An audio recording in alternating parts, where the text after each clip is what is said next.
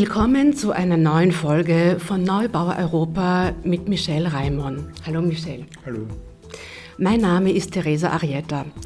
Wir sind zu Gast bei den Grünen in Wien-Neubau mit Publikum. Schön, dass ihr da seid. Wir fragen heute, ob es einen Kulturkampf im Klassenzimmer gibt. Denn äh, die Wiener NMS-Lehrerin Susanne Wiesinger hat dazu ein Buch geschrieben. Sie beschreibt Spannungen und Wertekonflikte, oft ausgehend von dominanten muslimischen Jugendlichen und stellt die Frage, ob diese muslimisch geprägten Werte mit den österreichischen Werten vereinbar sind. Michelle, äh, siehst du einen solchen Kulturkampf toben in Österreich?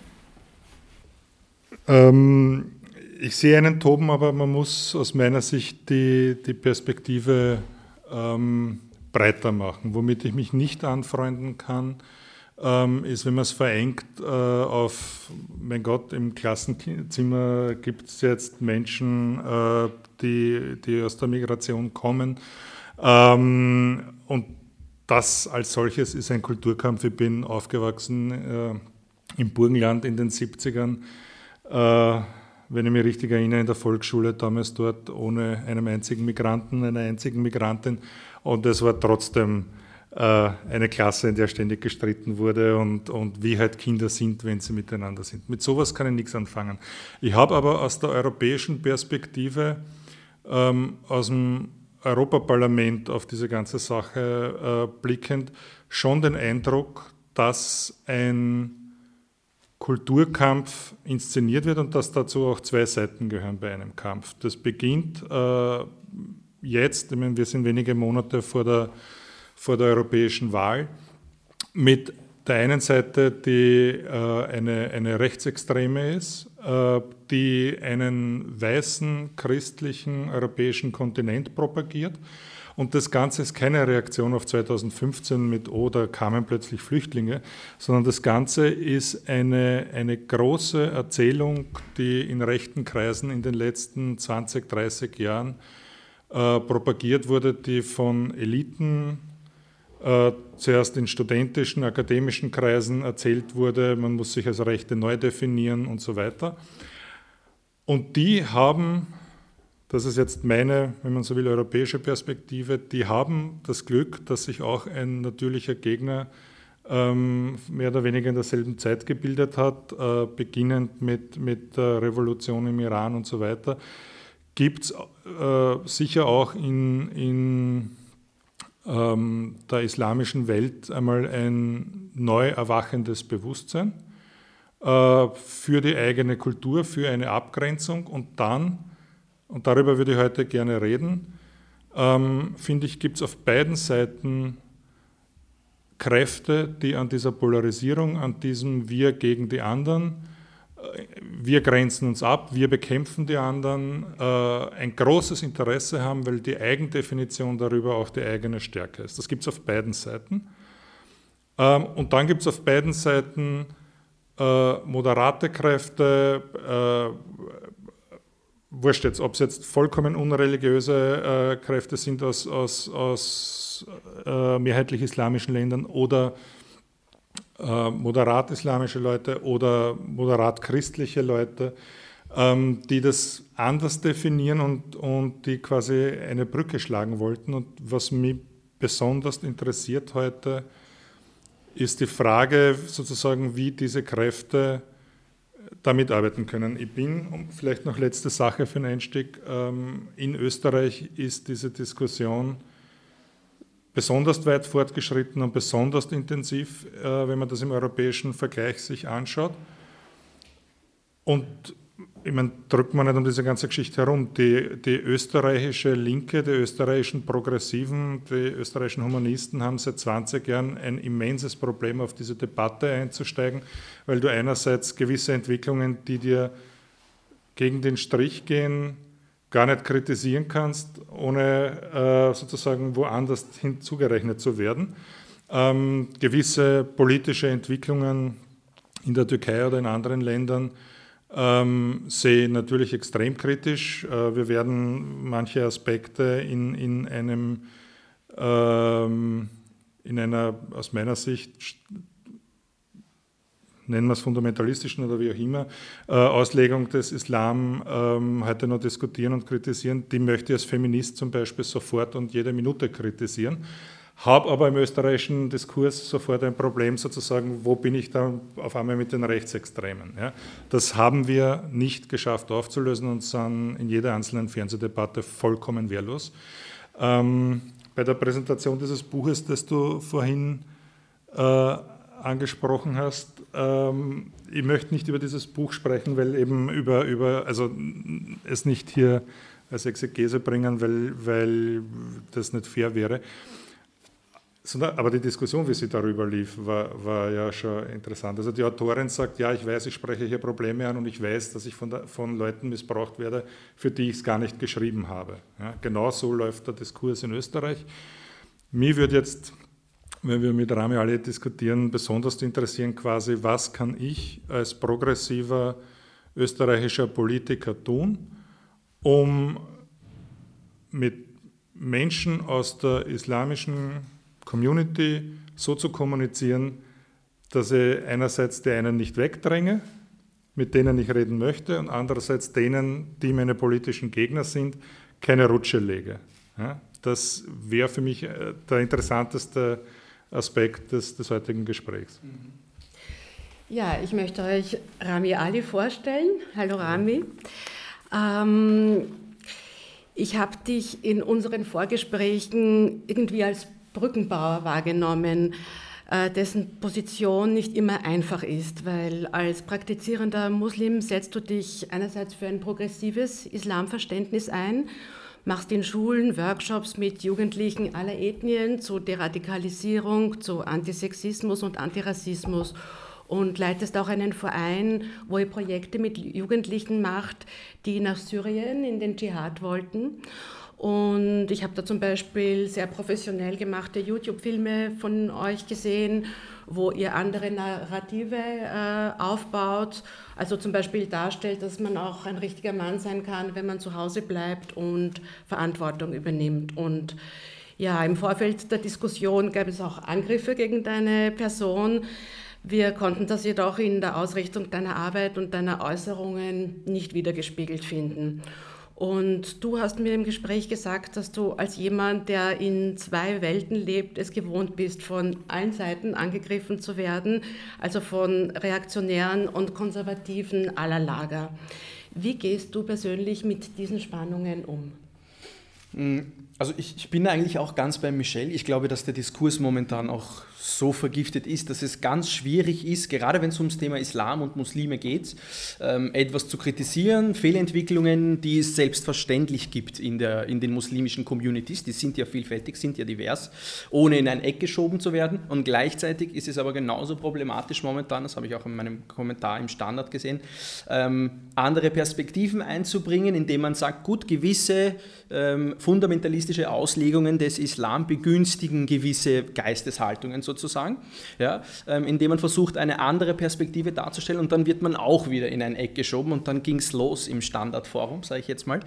Und ähm, das sehe ich halt schon so als, als Problem. Das hat sich in den letzten Jahren, würde ich mal sagen, äh, massiv verhärtet, die Fronten dahingehend. Deshalb bin ich das schon gewohnt, äh, weil ich da schon sehr, sehr lange drinnen bin. Also wie gesagt, in zwei Welten, wenn man so will, auch in mehreren Welten. Mm, man braucht eine dicke Haut dafür, so. aber ein, ein Kollege, mit dem ich gemeinsam auch momentan forsche und Freund, äh, der Thomas Schmiedinger, den auch manche hier wahrscheinlich kennen, hat zu mir mal gesagt, eigentlich ist es immer ein gutes Zeichen, wenn man von den Konsis und Reaktionären sozusagen aller Seiten angegriffen wird. Da weiß man, man, man nimmt einen Weg der Mitte quasi und, und sagt, sagt eben das, was hier falsch läuft und das, was hier falsch läuft. Ich versuche mir so gut es geht natürlich ähm, kein Blatt vor den Mund zu nehmen. Und ich weiß, was dieses, dieses Dilemma, das der Michel hat, auch als linker Politiker, dann halt eben sagt, na, manche Sachen laufen tatsächlich falsch. Ich würde das auch gerne ansprechen, habe aber Angst, eine Steilvorlage irgendwie so zu bieten. Äh, ich kenne das Dilemma, ja, also, ich kenne es sehr gut. Ja. Ich kenne es auch ganz stark aus der muslimischen Community und einer meiner Hauptargumente ist eigentlich auch ganz oft immer, dass ich das Gefühl habe, dass der Diskurs so verhärtet, wie er ist und weil er zum Teil auch sehr autoritär geführt wird, unter anderem dazu führt, dass es durchaus progressive Stimmen gibt ähm, oder sehr aufgeklärte Stimmen in den muslimischen Communities, die sich dann eher mit Kritik sozusagen zurücknehmen, weil sie sagen, hm, ich möchte jetzt nicht noch eine Steilvorlage bieten. Und ich, ich spreche heute mit euch, mit Ihnen eigentlich ganz offen, ganz ehrlich. Hm, ich kann auch gleich ein Beispiel nennen. Bei mir war es zum Beispiel so, vor, bis vor, ja, ich sage jetzt mal zwei Jahren zum Beispiel, habe ich die offizielle Vertretung der Muslime, der islamischen Glaubensgemeinschaft in Österreich öffentlich massiv kritisiert, weil ist zum Teil ein chaotischer Haufen, da läuft viel falsch. Ja? Und ich finde, sie sind auch für Damals habe ich mich auch überhaupt nicht vertreten gefühlt, sage ich jetzt mal, und habe die, wie gesagt, auch ganz offen, ganz ehrlich, ganz direkt kritisiert. Ähm, ich finde die Strukturen innerhalb der islamischen Glaubensgemeinschaft zum Teil momentan sehr problematisch, diese Aufteilung mit Ethnien und die Übermacht der türkischstämmigen in der IGGÖ, zum Teil auch die Einflussnahme von draußen, das ist für mich äh, Unverständlich, ja? aber da tut sich was. Zum Glück habe ich das Gefühl, dass sich jetzt in letzter Zeit was tut. Sicherlich auch von, aufgrund des Drucks von draußen, aber auch auf, aufgrund des Drucks von Muslimen und Musliminnen. Und ich merke aber mir selber jetzt, wo, wo ja, die Regierung quasi auch Politik mit Islam macht oder Politik auf dem Rücken von Muslimen, und Musliminnen, merke ich schon, dass ich dann mir dreimal überlege, hm, soll ich jetzt die IGG auch öffentlich kritisieren oder soll ich mich da jetzt eher zurücknehmen? Ähm, Rami, erzähl doch ein bisschen was über deine Herkunft und wie du zu der Arbeit äh, gekommen bist, die du heute machst. Mhm. Herkunft. Geborener Favoritner eigentlich. Ja, lebe noch immer in Favoriten. Äh, meine Eltern sind vor 40, 40 Jahren aus Ägypten nach äh, Österreich gekommen, auch nach Wien zuerst in den dritten Bezirk, dann nach Favoriten. Also wir haben eine Favoriten-Familiengeschichte quasi, wenn man so will. Ähm, ich habe dann äh, mich politisiert quasi, sage ich mal, mit 17, 18, das war so der Beginn der ägyptischen Revolution. Früher hat mich das Nüsse interessiert, früher hat mir auch Islam und alles, was drumherum Nüsse interessiert. Ich komme aus einem strenggläubigen äh, Elternhaus sozusagen, auch aus einem konservativen Elternhaus aber darüber werden wir später eher auch sicherlich reden. Mm, aber das hat, so wie viele Jugendliche in diesem Alter, äh, ja, hat jetzt keinen großen Reiz. Ja? Monotheistische Religionen, wenn man 14, 15 ist und eher an Filmen, äh, Frauen und Power Rangers interessiert ist, ähm, dann glaube ich, zirkt es nicht so gut bei Jugendlichen. Und so war es natürlich auch bei mir und dann, wie gesagt, mit 17, 18, dann mit der ägyptischen Revolution und äh, da habe ich mich auch noch ganz stark noch über meine ägyptische Identität sozusagen äh, definiert und auch das ist etwas, etwas, was mir dann ganz stark aufgefallen ist. Also heute mit dem Mist sozusagen, der in Ägypten momentan passiert, definiere mich überhaupt nicht mehr über meine ägyptische Identität. Das heißt, Identitäten sind dynamisch, sind wandelbar, ändern sich. Zugehörigkeitsgefühl ändert sich, wandelt sich. Ja. Ich habe mich früher mehr als Ägypter gefühlt, jetzt identifiziere ich mich hauptsächlich mit Österreich, Favoriten und Afrika. Also ich, ich fasse das ein bisschen breiter. Ähm, aber wie gesagt, das wandelt sich und damals eben habe ich gesehen, boah, die Leute sind auf die Straße gekommen, damals äh, auf die Straße gegangen für Brot, ähm, soziale Gerechtigkeit und Freiheit und das waren äh, Werte, mit denen ich identifizieren konnte und dachte, ja, das ist was, da stehe ich dahinter und bin dann richtig reingekippt, sage ich jetzt mal.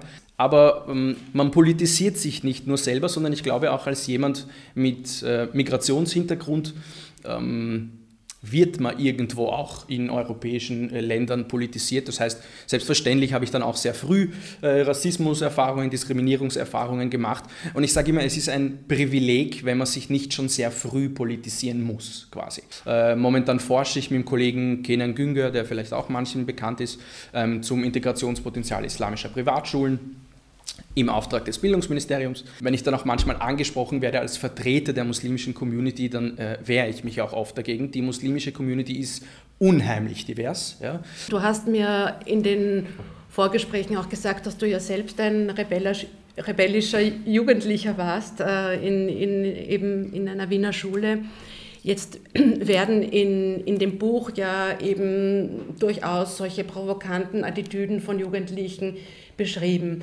Äh, du arbeitest mit äh, Jugendlichen. Wie gehst du mit diesen Themen um? Beispielsweise das, was äh, Rückzug auf Raten genannt wird in dem Buch, also Abschottungstendenzen, dass Jugendliche anscheinend nicht einmal bei Sport oder Kulturveranstaltungen teilnehmen wollen. Wie kannst du das bestätigen und was, ähm, wie kann man solche Jugendlichen erreichen und was sind die Gründe? Ähm, ich kenne das zum Teil eben auch von anderen Lehrern, anderen Lehrerinnen in, äh, in einem Essen. Was ich aber auch sagen muss, ist, dass ich das so krass, wie das die Frau äh, Wiesinger beschreibt, eigentlich nicht erlebe. Das, was ich schon vielleicht ein, zweimal mitbekommen habe, war, dass es dann irgendwo Eltern gegeben hat, die gesagt haben, na, meine Tochter geht lieber nicht zum Schwimmunterricht.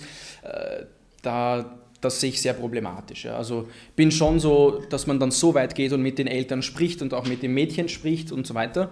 Mm, aber irgendwo muss es, glaube ich, auch eine Grenze geben. Also wenn dann die Eltern sagen, nein, die geht überhaupt nicht schwimmen oder keine Ahnung was, dann muss man mit denen, finde ich, da sollte man keinen Unterschied machen, genauso umgehen wie mit autochthonen österreichischen Kids wo die Eltern sagen, meine Tochter geht sicher nicht schwimmen, weil im Was das Wasser ist nicht heilig oder was auch immer. Ja? Ähm, das heißt, ich finde nicht, dass wir da einen Unterschied irgendwie machen sollten, dahingehend. Ja? Aber ich glaube, dass alles zuerst eben auf, auf ähm, Basis von Dialog zusammen mit den Eltern und vor allem auch mit den Schülern und Schülerinnen geklärt werden muss. Hm, was ich auch nicht ganz teile, ist diese Einschätzung, dass wir über diese Probleme nie geredet haben. Also nach 9-11 quasi reden wir de facto über fast nichts anderes als oder ganz oft über Islam und Muslime. Alle Einschätzungen von der Frau Wiesinger teile ich nicht, aber ich kann definitiv unterschreiben, dass das, was sie manchmal sieht, ja, dass das in den letzten Jahren mehr geworden ist. Nur ich bin immer ganz vorsichtig, wenn wir gewisse Phänomene, Herausforderungen oder Entwicklungen so eindimensional betrachten und sagen, das hat nur damit zu tun, nämlich mit deren kulturellen Hintergrund oder mit, der, mit deren religiöser Ausrichtung oder sonst irgendwie der Islam, der ist ja nicht neu, den gibt es schon seit mehr als 100 Jahren in Österreich, an den Schulen genauso. Ich war auch an einer österreichischen Schule.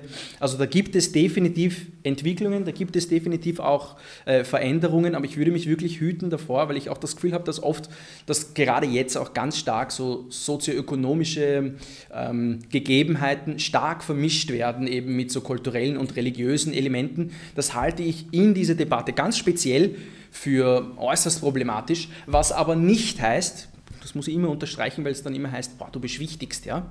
Was nicht heißt, dass wir uns nicht ähm, auseinandersetzen mit den Herausforderungen, die natürlich entstehen durch gewisse fundamentalistische Ausrichtungen, Auslegungen und so weiter, die nicht der Mainstream sind, die es aber selbstverständlich gibt, ja. Und die natürlich auch gewisse negative Entwicklungen begünstigen können. Ja. Aber sie sind halt eben nicht der alleinige Auslöser dafür, sage ich jetzt mal. Ich habe dir auch erzählt, dass ich selber ein rebellischer Jugendlicher war und ich sage auch heute, wäre damals das Klima so gewesen, dass man mit ähm, muslimisch sein quasi oder das so an die Öffentlichkeit tragen, dass man damit so provozieren hätte können, also dann wäre ich, ähm, dann wäre ich, ja, dann wäre es schlimmer gewesen in der Schule bei mir, glaube ich, weil dann hätte ich das auch ganz provokativ zur Schau gestellt.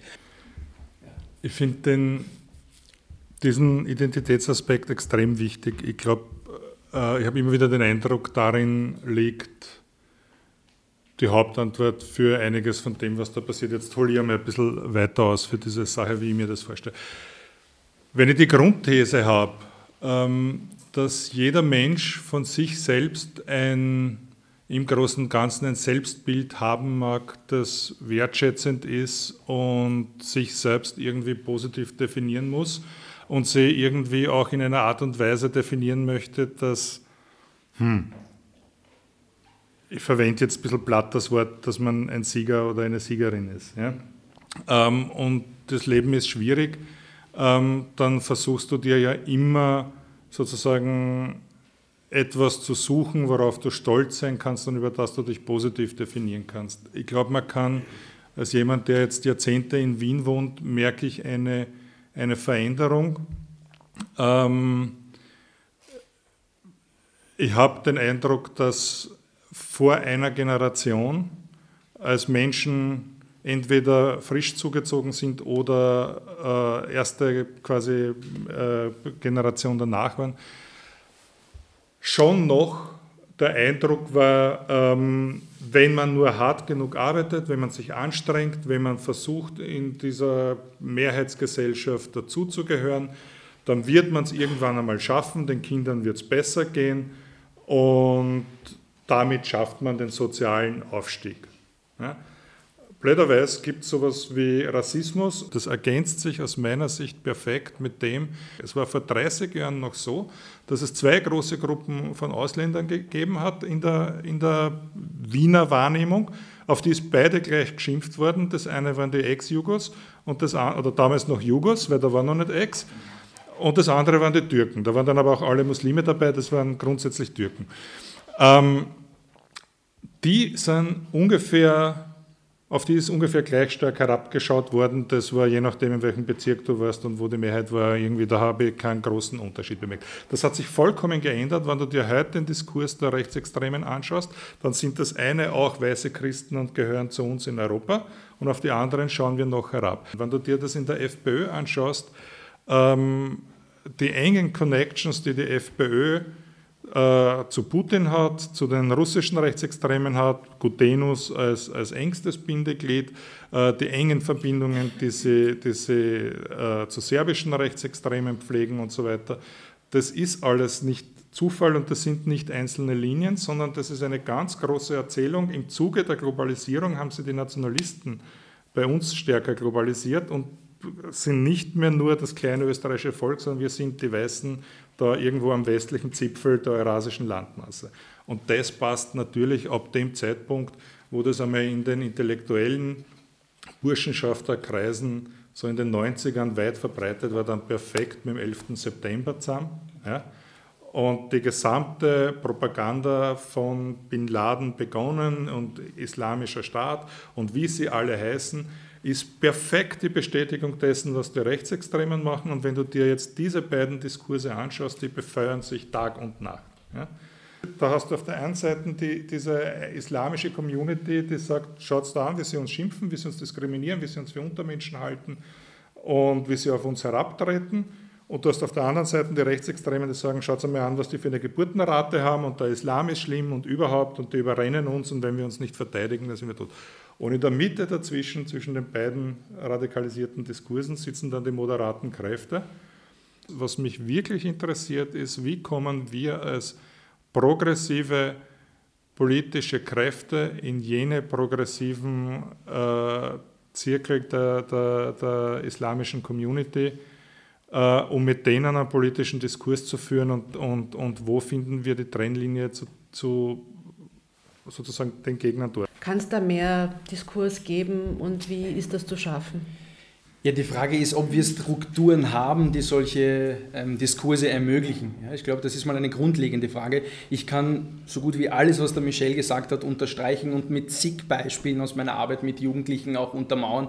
Ich merke das ganz stark auch bei Jugendlichen, ähm, wo ich halt zum Beispiel auch das also jetzt ist ja mittlerweile, du hast ja gesagt, so ein bisschen dieses, dieser Feindbildwandel, ja, ganz am Anfang war es die, äh, die Romas vielleicht, dann ist das ein bisschen so Ex-Jugo oder Jugoslawien und dann haben wir so generell das Ausländerproblem diskutiert gehabt und das hat sich dann immer verengt, dann war es, das kann man übrigens auch super gut an den Spiegelcovern in Deutschland äh, zum Beispiel oder an den Zeitungscovern in Deutschland ähm, äh, verfolgen, ja, und dann ist es, hat sich das immer mehr zugespitzt, dann ist aus dem Ausländerproblem quasi ein Türkenproblem geworden und ich merke halt eben auch gerade in der Arbeit mit Jugendlichen und in den letzten Jahren vor allem mit türkischen Jugendlichen, die jetzt zum Beispiel dann äh, total ins nationalistische Eck kippen und dann sagen, oh, oh, Erdogan, unser großer Vater oder keine Ahnung was. Ja. Bei denen merke ich das ähm, ganz, ganz oft leider, dass man denen auch kein alternatives Identitätsangebot macht.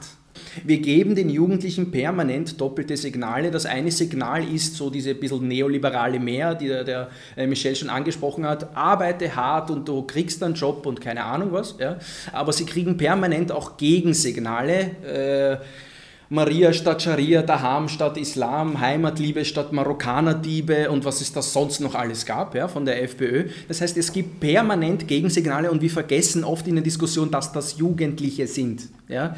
Ähm, die werden sich jetzt nicht denken, hm, boah, die FPÖ ist vielleicht nur Partei mit ein paar Prozent, hm, ja, sondern die spüren natürlich auch, da gibt es enormen Widerstand. Und was ist die normale Reaktion oder man merkt das in der Identitätspolitik auch quasi, wenn jemand das Gefühl hat, jemand anderer versucht, mir diesen Identitätsaspekt wegzunehmen, dann ist die Reaktion in den meisten Fällen, dann identifiziere ich mich jetzt erst recht drüber und bin dann eben noch empfänglicher für Leute, die versuchen, das zu instrumentalisieren. Das heißt, was wir mit dem Diskurs momentan machen, ist, dass wir eine Abschottung vorantreiben und wir wissen oder sollten wissen, dass eine gewisse Abschottung ein perfekter Nährboden für jede, und ich unterstreiche jede mehrfach, ja, ähm, faschistische, rechtsextreme, ähm, autoritäre Ideologie oder sonst irgendwas ist. Und ich merke das, wie gesagt, bei Jugendlichen ganz, ganz oft, dass es eine der Strategien. Ich glaube, es gibt auch eine andere Strategie und das ist die Strategie des Rückzugs. Ja? Also wenn es da immer ein gewisses Bashing gibt, dann gibt es manche, die ziehen sich zurück. Das halte ich übrigens für noch problematischer.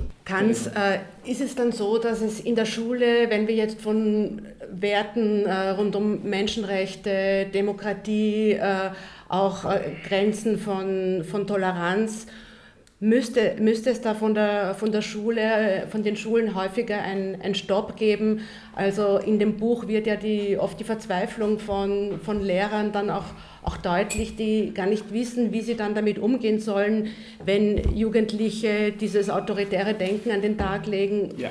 Was mich besonders äh, berührt hat, ist auch die Situation von jungen Frauen, ja. wo ich mir dann denke, ja, also wie auch immer man das erklärt, es ist, es scheint mir nicht akzeptabel, wenn eben äh, Frauen, junge Mädchen dafür gemobbt werden, wenn sie sich einmal ein luftigeres Kleid anziehen oder wenn sie bei einem Schulevent äh, freudvoll singen und nachher sollen sie das nicht mehr tun oder ob das Aufsetzen des Kopftuchs auch immer freiwillig ist oder doch mehr oder weniger äh, durch den Druck der Familie. Also das sind so Entwicklungen, die, die mir schon Sorge machen. Und was kann man da tun oder was brauchen Schulen, damit, äh, damit es hier auch äh, für junge Mädchen gut geht und dass die empowered werden? Schulen brauchen nicht das, was die Regierung gerade macht, und das ist massive Kürzungen im Integrationsbereich und in den Ressourcen, äh, was die Schule betrifft. Die Vereine, die zum Teil grandiose Arbeit machen für Frauen, für Mädchen, ganz allgemein. Das ist das, was Schulen ganz gewiss nicht brauchen. Theresa, du hast gesagt, ob man irgendwie einen Stopp machen kann oder sonst irgendwie. Also wie gesagt, ich habe ja bestätigt, ich sehe so diverse Entwicklungen und ich sehe aber auch in den Schulen, gerade wenn es um dieses Thema Radikalisierung ging, ähm, eine massive Überforderung von Lehrkräften. Ich erinnere mich, ähm, es war auch eine Schule in Vorarlberg, wo ich mal hergerufen wurde, ähm, da hat es geheißen, ja, ein Mädchen hat ein Kopftuch getragen, hat angefangen, das Kopftuch zu, zu tragen und die Alarmglocken haben in der ganzen Schule geläutet. Und das Problem ist da, man hat sich nicht mit dem Mädchen auseinandergesetzt und gesagt, ja, cool, warum oder weshalb oder einfach versucht in den Dialog zu treten, sondern sie ist vor der Klasse in Physik äh, zu die Lehrerin gefragt, ja, was trägst du jetzt da für ein Fetzen auf deinem Kopf? Die Mathelehrerin hat das gemacht, die Deutschlehrerin, sie ist im Deutschunterricht zur Direktion zitiert worden, die Direktion hat sie gefragt, ob sie denn jetzt nach Syrien gehen möchte. Ja? Und ich habe zur Direktion gesagt und zu den Lehrkräften, die das dann halt eben auch äh, damals praktiziert haben, habe zu denen gesagt, ihr könnt euch sicher sein, wäre dieses Mädchen in den Fängen gewesen von Rekrutieren, dann hättet ihr ihr mit, mit eurem Übertreiben den letzten Schubser gegeben, ja, aber den allerletzten Schubser, weil dann hätte sie sich nämlich gesagt, boah, der, der mir sagt, du gehörst da eigentlich nicht her und keine Ahnung was, eigentlich hat der vollkommen rechts. Ja. Was die Lehrerinnen, die Pädagogen, die Pädagoginnen da brauchen, ist Unterstützung. Wir brauchen ein multikulturelleres Klassenzimmer, wir brauchen Sozial äh, Schulsozialarbeit, wir brauchen Schulpsychologen, Teamteaching zum Beispiel. Wir können nicht leugnen, dass es neue Herausforderungen gibt, dass es neue Dynamiken gibt. Ja. Und können wir das nicht irgendwie zur Seite schieben? Müssen wir akzeptieren, müssen wir so sehen, aber die Lösung ist nicht, dass wir sagen, boah, das geht ja alles den Bach runter und um Gottes Willen und was, wie gehen wir jetzt damit um? Die Lösung ist, dass wir an den Ressourcen schrauben, dass wir diese Lehrer, Lehrerinnen, die zum Teil berechtigterweise, weil sie mit dieser Situation noch nicht konfrontiert waren, überfordert sind, dass wir die unterstützen. Und dafür braucht es einen anderen Kurs, als den die, die Regierung momentan fährt. Ähm, du hast jetzt vor allem von der Diskriminierung gesprochen, die jetzt äh, von den Lehrern ausgeht und wie, wie sie unterstützt werden können. Äh, was was fängst du an mit jenen autoritären Tendenzen, die von den Muslimen selber ausgehen auf Frauen? Ja, ähm, ich finde das immer eine voll interessante Frage. Sorry, dass ich darauf nicht eingegangen bin, ich habe mich total verloren. Ähm, Gibt es natürlich auch. Ja, Gibt es natürlich auch. Was für mich immer ganz spannend ist, in der muslimischen Community selber, im Mainstream, ja, sage ich jetzt mal, sind diese, man nennt sie sogar, man gibt einen extra Begriff für sie und die heißen Haram Police. Ja. Wenn man auf YouTube geht, gibt es ein Lied, das heißt sogar Haram Police und das geht so, Man, I can't even pray in peace ähm, irgendwas irgendwo überall Haram-Police. Ich kann nicht mal in Ruhe beten, weil da überall die Haram-Polizei ist. Das heißt, diese Menschen sind in den Communities eigentlich total geächtet. Ja? Ähm, wenige, ich würde sagen sehr, sehr wenige Frauen glücklicherweise lassen sich von dem jemand, von jemandem was sagen, was das betrifft. Und da kann man gerne auch mit Muslime, Musliminnen sprechen und die sagen, du, lässt du dir gerne vorschreiben, wie du dich zu kleiden hast oder nicht. Die wird sicherlich sagen, nein, dass es diese Jugendlichen gibt, die das aber machen, ich würde das gleichsetzen, das ist für mich Mobbing, ist nichts anderes, ist nur eine andere Ebene und dieses Mobbing wird irgendwie anders sozusagen kodiert. Was autoritäre muslimische Stimmen in der Klasse machen, was Jugendliche machen, ist für mich Mobbing und da müssen wir genauso damit umgehen, wie wir mit anderem Mobbing umgehen. Und wo es aber Unterstützungsleistung geben kann, und das halte ich auch für wichtig, ist Religionsunterricht. Ich oute mich, ich bin jemand, der sagt, Religionsunterricht in der Schule ist wichtig, ergänzend zu einem Ethikunterricht. Also ich finde, Ethikunterricht ist, ist wichtig, ist total wichtig. Ich hätte das gerne verpflichtend, aber ich glaube auch, dass man gewisse Sachen auch im Religionsunterricht, auch weil das bei uns so war, dass man gewisse Sachen im Religionsunterricht auch aufgreifen kann. Die Frage des Feminismus und der Frauenrechte im Islam sind jetzt wieder nicht äh, intensiv bearbeitet worden. Ich glaube, wir sollten das äh, dann auch mit einer betroffenen Frau einmal diskutieren. Vielleicht sind zwei Abschüsse äh, nicht der richtige äh, Diskussionskreis für sowas, äh, auch wenn das Thema äh, extrem wichtig ist. Wir kommen da jetzt offensichtlich zu wenig drauf. Ähm, ich halte das schon, also für mich, für, für, für eine der entscheidenden Fragen. Das eine ist, ähm, mein Gott, äh, hast unterschiedliche Zugänge zur Kultur, alles, wo sich jemand selbst ähm, in irgendeiner Form ähm, beschränken möchte oder sonst was, äh, geht mich das nichts an. Wo man, glaube ich, als progressive Kräfte wirklich äh, das, das interessanteste, weil am schwierigsten damit umzugehende Problem haben, ist die Frage des Feminismus. Du merkst es bei jeder Kopftuchdebatte, dass es in Wahrheit für sozusagen jetzt weißer Mehrheitsmann äh, als Politiker überhaupt keinen intelligenten Zugang gibt, weil ich kann einer Frau nicht vorschreiben, dass sie äh, oder nicht sagen, äh, jetzt tragen die Frauen hier das Kopftuch nicht freiwillig, finde ich total furchtbar. Ich kann aber auch nicht sagen, also da steht uns nichts zu. Ähm, und gleichzeitig haben wir das Interesse, äh, dort, wo es ein Problem gibt, äh, die Gesellschaft zu öffnen. Ja, und jetzt sehe ich ja bei uns die Gegenentwicklung, ich brauche nur die letzten sechs Monate anschauen, welche politische Maßnahmen gesetzt werden, vom Streichen der Gelder bei Frauenhäusern, äh, Beratungsfunktionen und so weiter. Die, dieser konservative Backlash erreicht ja sozusagen die, die, den, die Mehrheitsgesellschaft und den Mainstream Jetzt genauso mit einer Verzögerung von was, 40 Jahren, wenn ich von, von Beginn der islamischen Revolution ausrechne, wenn ich mir Fotos anschaue ähm, aus dem Libanon oder, oder ähnlichen Gegenden aus den 60ern, das waren also da ist kein Unterschied zu, zum, zwischen der libanesischen, zum libanesischen Strand und dem französischen Strand, da laufen alle im Bikini herum. Ja? Äh, der Backlash war vor 40 Jahren, jetzt hat man irgendwie mal drauf geschaut und gesagt, schau, wie rückständig das wird und jetzt siehst du plötzlich bei uns, wie es zu rutschen beginnt. Was ist mit Frauenrechten? Wie bringen wir die, wie verteidigen wir die gegen einen Backlash, den ich jetzt auf beiden Seiten dieser Extremismen, über die ich jetzt schon zweimal geredet habe, sehe? Ähm, heute für ein total zentrales Thema. Ähm, sollten wir im Rahmen dieses Podcasts auch nochmal in der gesamteuropäischen Perspektive diskutieren, finde So, jetzt ist das Publikum am Wort. Bitte.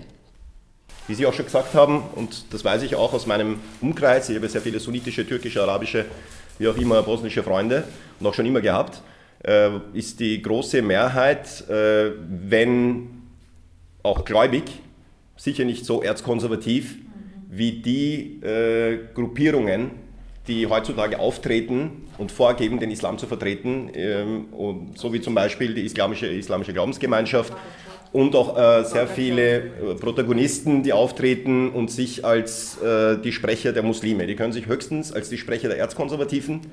der Tiefgläubigen, der ihre Religion nach außen hin tragenden, immer wieder aussprechenden Personen geben, aber sicherlich nicht, sicherlich nicht der Muslime, die eigentlich ihren Glauben in ihren vier Wänden, in ihren Herzen tragen und leben.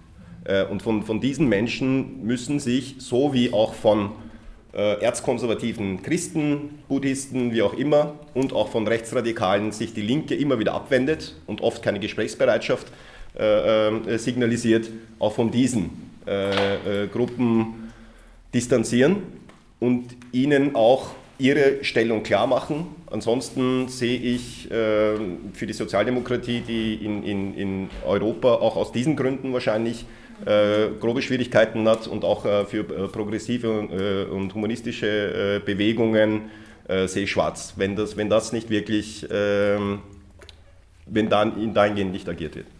Also wir haben vorher darüber gesprochen, ähm, dass es durchaus so mehrere Pole gibt und dass es schwierig ist, zwischen diesen Polen ähm, zu vermitteln irgendwo. Ich glaube schon, dass auf jeder Seite quasi jene konservativen, reaktionären äh, Strömungen irgendwie stärker werden, weil sie versuchen halt eben das nochmal in den Vordergrund zu rücken. Also das ist schon, ob das jetzt Burschenschaftler sind oder ob das Rechtsextreme sind oder keine Ahnung was, oder irgendwelche erzkonservative Muslime oder keine Ahnung wie. Ja. Ich glaube schon, dass es gewisse Lager gibt, es entstehen gewisse Lager, die sich ähm, irgendwo auch natürlich radikalisieren und vermehrt auch dann irgendwie abschotten. Aber diese, und das gibt es wie gesagt, und ich merke, dass es welche auch gibt, die sich dann immer häufiger, immer öfter über und dann immer konservativer sozusagen über Religion identifizieren. Bei den tschetschenischen Jugendlichen, das ist ein, ein, ein Riesenthema, ja, man weiß das.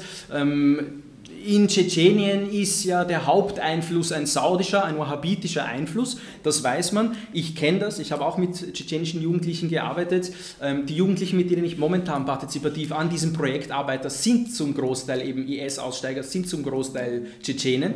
Ähm, wir planen demnächst ein Projekt mit tschetschenischen Mädels, also wir versuchen da wirklich was zu tun. Ich kenne das Problem. Ich wünschte, die Frau Meinert Kurbanova, eine Kollegin, würde auch da sitzen. Sie ist aus der tschetschenischen Community, arbeitet mit tschetschenischen Müttern Müttern. Und die sagt mir immer, Rami, diese tschetschenischen Jugendlichen sind halt so präsent, man sieht sie so, aber die sind in der tschetschenischen Community eine Minderheit. Ich habe keinen Einblick in der tschetschenischen Community, aber ich teile natürlich auch äh, deinen Eindruck, äh, wenn du sagst, ja, dass das bei tschetschenischen Jugendlichen vielleicht ein bisschen problematisch ist. Hm, man, es gibt Tendenzen, also ich weigere mich zu sagen, oh, diese Bevölkerungsgruppe, die hat ein Problem mit Rechtsextremismus, diese hat und keine Ahnung was. Das sieht man schon. Ich habe selber persönlich, und wie gesagt, ich, ich verallgemeinere meine Erfahrungen nicht, aber selber halt eben auch oft sehr kritische Gespräche mit tschetschenischen Jugendlichen geführt. Also ich weiß sehr wohl, dass es diese Problematik ähm, gibt. Wird ein bisschen was getan dagegen, zu wenig äh, meiner Ansicht nach. das heißt, wir können uns schon darauf einigen, dass bei, auf radikale Strömungen betreffend, äh, dass da vielleicht eben zu wenig getan wird und dass das zu wenig ernst genommen wird. Das wäre Ihre Wahrnehmung. Ne? Wegen dem Thema mit Säkularismus und Religion. Also ich komme aus der Türkei, bin äh, Türkei, also meine Eltern kommen aus der Türkei und dort hat es jetzt die letzten, also bevor das mit Erdogan angefangen hat, gab es dort ähm, Kemalismus, das war Säkularismus. Dort wurden Sunniten, Aleviten und alle möglichen anderen religiösen Gruppen quasi repressiv behandelt. Was wir dadurch haben, ist jetzt ein Backslash, den seit 16 Jahren äh, an der Regierung ist und äh, es ist massiv in die andere Richtung gerutscht. Und wenn wir jetzt mit Säkularismus herkommen und das nicht äh, progressiv machen, weil die Grenze hier zwischen progressiv und repressiv äh, verrutscht sehr schnell. So, wenn wir jetzt sagen, okay, hauen wir die ganzen Religionen aus der Schule raus, mhm. geht es meiner Meinung nach wieder in die falsche Richtung. Weil die Schule wäre zum Beispiel der Ort, wo viele Jugendliche da sind, wo die Jugendlichen da sind, wo man denen ein äh, Religionsbild mitgeben kann, das äh, aufgeklärter ist. Weil äh, viele, viele Jugendliche haben überhaupt keine Ahnung von der Religion, die halt diese ganzen Attitüden haben mit, das ist Haram und was weiß ich die haben ja eigentlich nicht so viel Ahnung von der Religion. Schule wäre doch meiner Meinung nach ein Zugang, ähm, dass man da diese Bildungsmöglichkeiten hergibt und sagt, ähm, okay, das ist jetzt, äh, wir definieren da was und das ist jetzt äh, aufgeklärt und das wird in der Schule mitgegeben und wenn die Jugendlichen Fragen haben, können sie sich an die Lehrer wenden. Ähm, das könnte ja auch ein Ethikunterricht erledigen. Natürlich, hundertprozentig. Genau. Ja, genau. Aber das komplett wegzuschmeißen von der Schule ist, glaube ich, äh, äh, geht in die falsche Richtung. Dann, dann, dann ist das, das, Provokationspotenzial bei den Jugendlichen viel höher, weil dann sagt, okay, das ist voll äh, nicht cool und, und, deshalb bin ich, wenn ich das jetzt mache und wenn ich religiöser werde, werde ich jetzt cooler und bin halt irgendwie ein Rebell oder was auch immer. Da würde ich halt immer irgendwie das ist schwer, die Grenze zu ziehen, aber da würde ich ganz aufpassen, dass das Progressive nicht ins Repressive rutscht. Okay das ist genau, ist ja der Punkt, auf den ich raus wollte. Ich sage ja, ähm, dann haben wir, wenn ich dich jetzt, können wir bei du sein, so, richtig verstanden habe, äh, eine halbwegs gleiche Analyse des Problems, nämlich dass die progressiven Kräfte in dieses Thema nicht vernünftig hineinkommen, weil ihnen die öffentliche Diskussion ständig verdreht wird. Ja, hier in dem Kreis können wir das jetzt diskutieren und auf das einsteigen. Und jetzt ist aber meine Frage, wie machen wir das? Wie kommen politische, progressive Kräfte dazu, das Problem so anzusprechen, wie du es jetzt gesagt hast, ohne von der einen Seite oder von der anderen Seite missbraucht zu werden. Wie können wir uns von den Atheistinnen, äh, ich arbeite durchaus, das habe ich gelernt in den letzten 20 Jahren, mit moderaten Christinnen und mit äh, moderaten Religiösen anderer Fraktionen, sofern sie progressive sind, gerne zusammen. Ja? Ähm, aber wie Welche Schritte setzen wir als nächste? Das war aus meiner Sicht. Hm? Hm? Was da so schwer ist? Ich sag da, was so schwer ist. Trennung von staatlichen äh, Ja, okay, in einer Diskussion, aber setzt es durch. Entschuldige, es, du hast keine Mehrheit im Nationalrat, du hast keine Mehrheit in einem Landtag.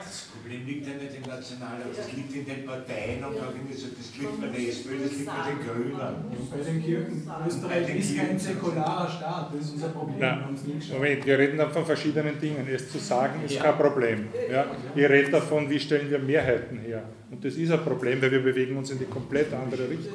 Danke auch für die Beiträge. Äh, ich möchte die Diskussion in eine etwas andere Richtung äh, lenken. Äh, und zwar hat mal eine Professorin an der Uni Wien am Germanistik-Institut gesagt, dass, also eine Didaktikprofessorin, dass eben nicht Kulturen, sondern Menschen in der Klasse aufeinandertreffen.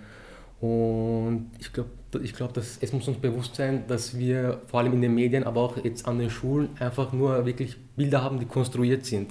Das hat eben eine sehr lange Geschichte, aber hat eben vor allem nach 9-11 mit dem War of Terror begonnen und geht nun zum Beispiel mit dem Kopftuch weiter. Also War of Terror ist vielleicht etwas global, aber wenn wir es auf der Mikroebene sehen, das Kopftuch zum Beispiel, wo wir ständig Frauen bzw. Mädchen in den Medien sehen, deren äh, Hinterkopf quasi nur abgebildet ist und denen kein Gesicht gegeben wird, haben wir es mit konstruierten Bildern zu tun, die wir vor allem als Lehrerinnen und Lehrer an den Schulen dekonstruieren müssen.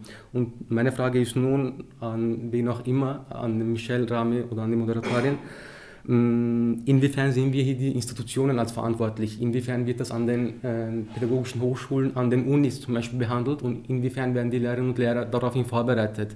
Weil es ist wirklich sehr traurig zu sehen, dass wir ständig die Schuld auf die Kinder schieben, auf eine Religion schieben und vor, vor allem auf Kinder, die eigentlich äh, sehr vieles unbewusst auch mitnehmen, von der Familie, von den Freunden etc.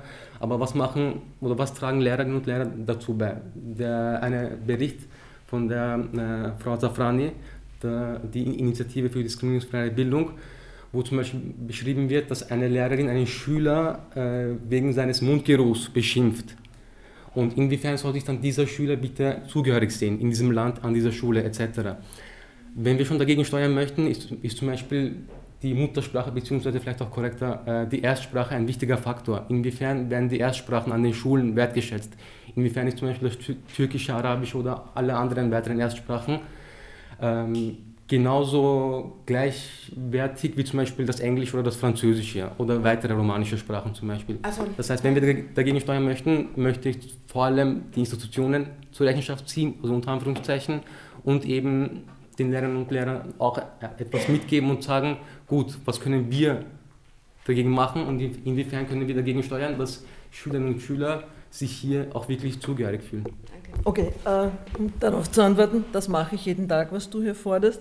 Ich habe unter anderem einen ähm, multikulturellen bilingualen Zweig gegründet an unserer Schule vor 20 Jahren. In meinen Klassen sitzen 18, 19 verschiedene Nationalitäten und es gibt kein Problem, nada, überhaupt kein Problem. Ja? Aber wir haben natürlich hier eine sehr große Diversität und wir haben nicht, dass ich weiß nicht, wer es da drüben in dem Eck erwähnt hat, wo eine Gruppe total dominiert. Ja? Und es ist auch dort keine Religion kein Thema. Ja? Ich muss schon sagen, die kommen teilweise in einem sehr privilegierten Hintergrund, diese Kinder, also auch, dass die Eltern sehr gebildet sind finanziell und so. Das ist natürlich etwas anderes, äh, wo die Frau die Lehrerin da arbeitet. Ja, ja, die sind ein NMS. Aber das es funktioniert sehr gut. Ja. Es ist nicht so, dass sich die Kinder aus 16 verschiedenen Nationalitäten die Köpfe einschlagen. Ganz im Gegenteil. Es fun fun fun funktioniert fantastisch und wir tun, und diese Extrembeispiele, nicht, weiß ich nicht, die gibt es wahrscheinlich, ist abzulehnen. Das war Neubau Europa mit Michelle Raimon und Teresa Arietta. Abonniert uns auf SoundCloud und iTunes, gebt uns 5 Sterne und seid bei der nächsten Podcast-Aufnahme live dabei am 18. Oktober um 19.30 Uhr im Bezirkslokal der Grünen in Wien Neubau. Bis dann.